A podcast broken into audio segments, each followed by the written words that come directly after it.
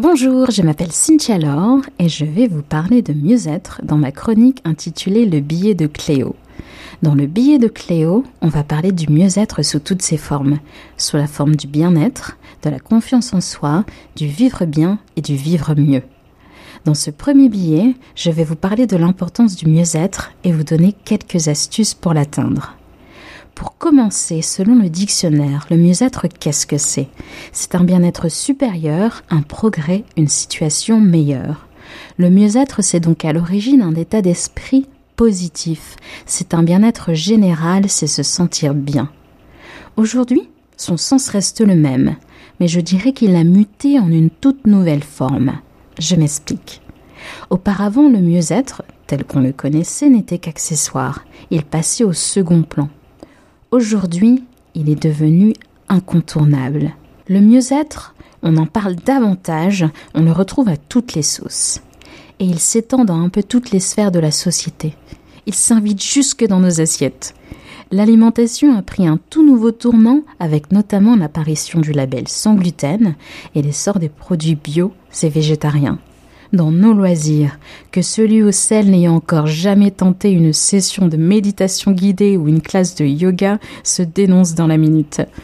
Dans les médias, avec l'actualité relatant des suicides liés au mal-être, que ce soit celui de personnes publiques ou non d'ailleurs, car il n'est pas question ici de prioriser ou de minimiser, avec la naissance des mouvements MeToo, Time is Up, dans l'industrie du cinéma, pour dénoncer le harcèlement sexuel, également dans les médias sociaux pour contrecarrer l'importance parfois toxique de l'image et de l'apparence qui y règne dans la vie quotidienne.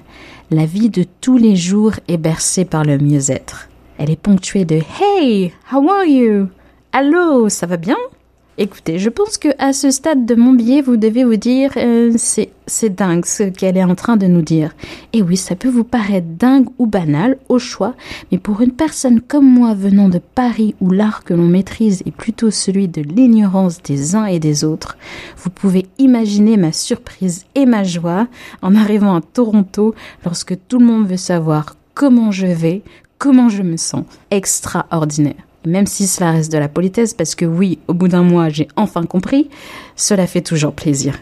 Dans le domaine professionnel, prenons pour exemple cette catégorie des milléniaux, pour qui la carrière professionnelle ne passe plus par un job à tout prix, mais par la quête d'un travail dans lequel ils pourront s'épanouir.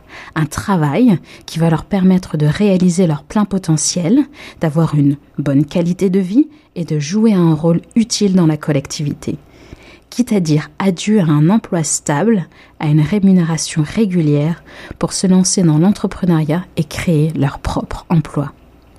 Le mieux-être est devenu vital et prend une place importante dans nos vies.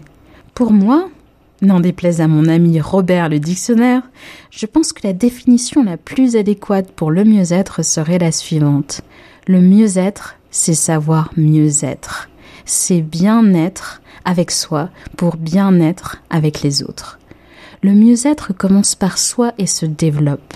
Voici sept astuces pour mieux être. Astuce numéro 1. Arrêtez de vous comparer aux autres. Vous êtes génial. 2. Instaurez un langage positif. Soyez optimiste. Faites-vous des compliments. Faites des compliments aux autres. Astuce numéro 3. Prenez conscience de votre valeur, ne vous dévalorisez pas. 4.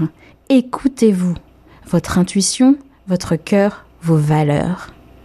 Astuce numéro 5. Choisissez une activité physique et pratiquez-la régulièrement. 6. Une alimentation saine.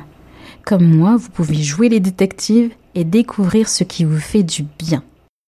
Avec cette astuce numéro 6, je tiens à ouvrir une petite parenthèse. Cela va de soi, mais je tiens tout de même à préciser que ces astuces sont tirées de mon expérience personnelle. Je ne suis ni nutritionniste ni coach sportif.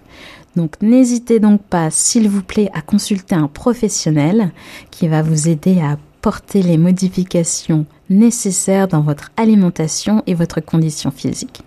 Pour finir, Astuce numéro 7. Trouvez-vous des loisirs qui vous plaisent? Chantez, dessinez, dansez, regardez un film. et faites-les aussi souvent que possible. Tenez, je ne sais pas moi, faites une liste, listez-les. Et dès que vous avez besoin d'un coup de boost, choisissez-en une ou deux. Voilà, c'est tout pour aujourd'hui. C'était le billet de Cléo, la chronique qui vous veut du bien. Rendez-vous la semaine prochaine. À bientôt.